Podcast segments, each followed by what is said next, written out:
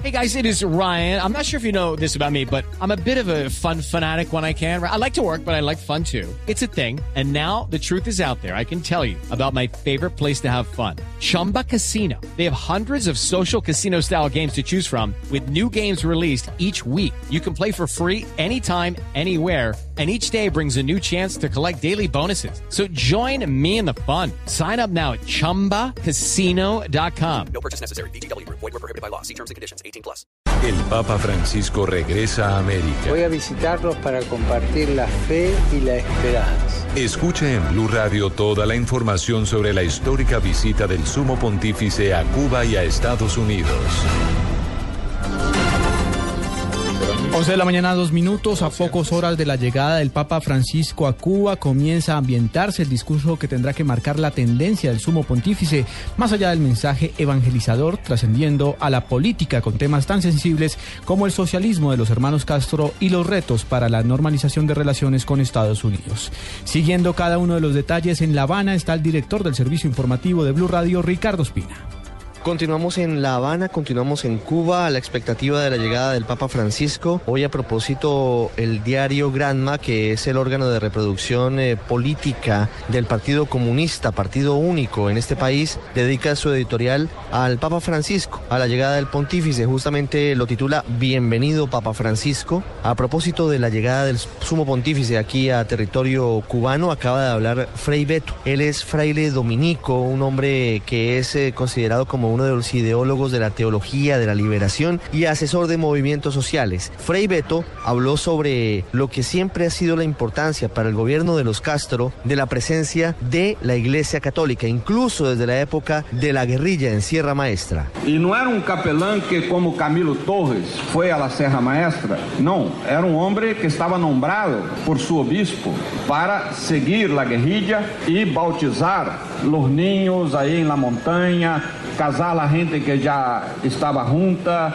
eh, sobretudo hacer los funerales de los muertos de la guerra. Y un detalle curioso, que cuando la revolución eh, ha sido vitoriosa, el Papa Juan XXIII, eh, primeiro o padre Guilherme Sardinha recebeu o título máximo deste país, que é comandante da revolução.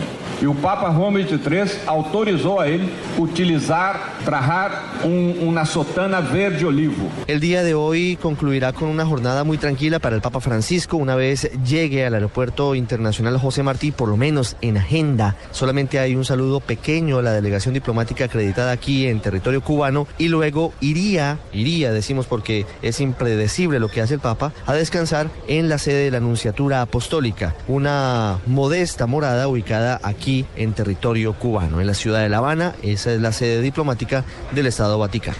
Desde Cuba, Ricardo Espina, Blue Radio. Una mafia colombiana planeaba asesinar a un empresario español. En Málaga fue desarticulada una banda de sicarios que pretendía cometer este crimen. María Camila Correa. Una banda de sicarios colombianos radicada en Madrid y que tenía una oficina de cobros fue desarticulada en Málaga, al sur de España, cuando pretendía asesinar a un empresario de la ciudad española de Marbella y a sus dos escoltas por un encargo de carteles colombianos a un precio de 30 mil euros por persona. La operación fue realizada en una vivienda donde fueron detenidas siete personas, entre ellas dos menores de edad y el líder de la banda. Se comprobó que el jefe de la organización era un sicario colombiano apodado Snoopy o Nené. En el operativo se incautaron dos pistolas, dos motos, dos cargadores, mil euros en efectivo y otros objetos. María Camila Correa, Blue Radio. Sanciones económicas y hasta la finalización del contrato son las decisiones que podría tomar el Ministerio de Educación frente al contrato de alimentación escolar para colegios públicos en Santander si no hay mejoras en el suministro de alimentos. Nos informa en Bucaramanga Verónica Rincón.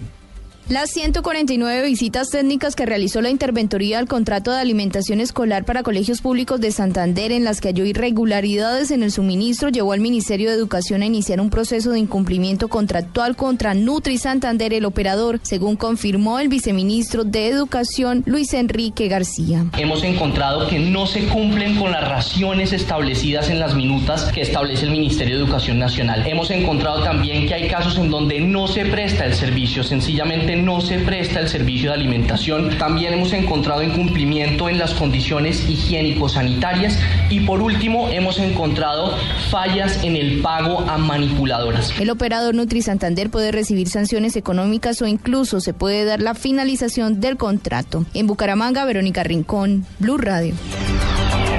En información internacional, la oposición venezolana comenzó su campaña para las elecciones parlamentarias con movilizaciones en Caracas y más de 20 ciudades del vecino país, atendiendo una iniciativa que promovió el dirigente encarcelado Leopoldo López. Vamos a las calles de Caracas, allí se encuentra Santiago Martínez.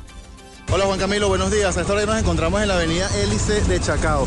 Aquí es el punto electo por la oposición venezolana para manifestar en la ciudad de Caracas. Primero, en contra de la sentencia a Leopoldo López, una sentencia superior a 13 años de cárcel, dictada hace ya una semana. También la oposición se reúne aquí el día de hoy para lanzar lo que su campaña Venezuela Quiere, una campaña que es un calificado de campaña social rumbo a las parlamentarias del 6 de diciembre. Además, la oposición también se reúne por un tercer punto y es rechazar lo que han los cierres de frontera y los estados de excepción, que ya suman 23 los municipios bajo esta medida y prácticamente un 66% de la frontera cerrada por los estados Zulia, Apure y Táchira. También esta protesta aquí en Caracas es replicada en 22 ciudades del país y además también en ciudades del mundo como Bogotá, Buenos Aires, eh, Madrid, así como la ciudad de Miami en los Estados Unidos. Repetimos entonces la información ya a esta hora. La oposición comienza a reunirse en la avenida Hélice de Caracas para protestar en contra del gobierno Nicolás Maduro, principalmente las políticas sociales y económicas y en apoyo al líder opositor Leopoldo López. Es la información a esta hora desde Caracas. Santiago Martínez, Blue Radio. En deportes, Carmelo Valencia en China y Carlos Darwin Quintero en el fútbol de México son los colombianos que se han reportado con goles en el exterior este fin de semana. Joana Quintero. El delantero colombiano Carmelo Valencia marcó triplete con su equipo el Beijing Baxi que le ganó cuatro goles por uno a Beijing Beat en la fecha 26 de la segunda división del fútbol de China. El colombiano marcó en el minuto 46, en el 68 y en el 70. Y en México el otro colombiano Carlos Darwin Quintero con el América de México marcó doblete en el triunfo ante el equipo de Nicaragua en la Liga de Campeones de la CONCACAF. El partido finalizó 3 a 1 a favor del equipo del colombiano. En otras noticias, Andrés Viera hermano del portero uruguayo Alexis Viera, que se encuentra recluido en la clínica Valle del Lili, al ser herido por fleteros, confirmó a Blue Radio que la Asociación de Jugadores Uruguayos realizarán un partido amistoso el próximo 10 de octubre en Montevideo. El partido tendrá varias figuras del balompié uruguayo. Andrés Viera. Hay muchos jugadores acá de Uruguay que se ofrecieron para, para jugar el partido, como Forlán, Boa, Antonio Pacheco, hay muchos conocidos que, que se ofrecieron. El 100% del dinero recaudado en la taquilla será donado a la familia del pulpo. Joana Quintero, Blue Radio. Noticias contra reloj en Blue Radio. 11 de la mañana, 9 minutos. Noticia en desarrollo hasta ahora. Alemania y Austria exigieron un paquete inmediato de ayuda humanitaria por un valor de 5.651 millones de dólares para mejorar la situación en los campos de refugiados en Oriente Medio. La cifra que es noticia, tres réplicas de magnitud 6,3, 5,7 y 5,4 en la escala abierta de Richter sacudieron regiones del centro de Chile afectadas por el terremoto de magnitud 8,4 que se presentó el pasado miércoles. Y quedamos atentos al Reino Unido, donde los pasajeros que beban demasiado en los aeropuertos británicos podrían quedarse en tierra, una medida que estudia el gobierno de David Cameron para combatir el creciente número de incidentes relacionados con el consumo de alcohol en pleno vuelo.